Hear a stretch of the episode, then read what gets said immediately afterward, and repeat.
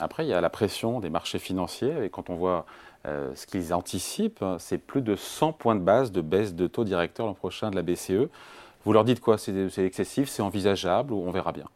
Nous commentons très rarement les anticipations de marché, mais nous avons fait hier une remarque technique qui est de dire que notre prévision d'inflation est construite sur une hypothèse de taux d'intérêt qui est le scénario de marché au 23 novembre. Pourquoi C'est la date à laquelle nous arrêtons nos, prévisions?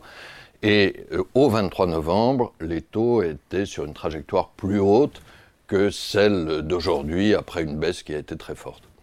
Et donc d'ailleurs, tiens, parlons-en, ces taux souverains euh, à 10 ans, à la fois aux États-Unis, mais aussi euh, en Europe, qui ont perdu grosso modo 80 points de base depuis, euh, depuis euh, fin octobre, enfin ces dernières semaines. Est-ce que cette évolution, elle vous convient? Ça fait les affaires ou pas de la BCE Alors, il faut d'abord rappeler que ces évolutions des taux longs, elles se sont faites en deux temps. Euh, vous avez raison sur la forte baisse depuis octobre, mais entre septembre et octobre, à l'inverse, il y avait une forte hausse. Et, donc, on a retracé, comme on dit, ou corrigé même un peu plus que cette hausse initiale. Euh, je ne veux pas commenter les, évolutions de marché, je relève une, forte volatilité. Euh, nous, nous ne sommes pas guidés par les marchés, nous sommes guidés par les données.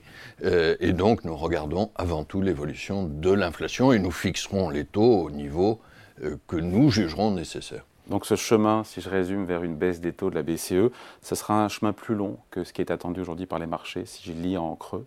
Cela dépendra des données. La transmission de la politique monétaire est un peu plus rapide, la désinflation, on l'a dit, a été un peu plus rapide, mais nous verrons. Bon. Et euh, Vous savez, c'est le mandat, euh, la Banque Centrale Européenne comme la Banque de France est indépendante, mais nous sommes indépendantes au nom d'un mandat que nous avons reçu.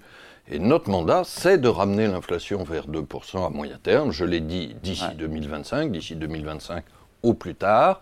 Euh, et ce mandat, croyez-moi, nous sommes en bonne voie de le remplir et nous allons le faire. Et ça n'est pas des considérations de calendrier, de marché, de pression de tel ou tel qui nous feront dévier de ce mandat.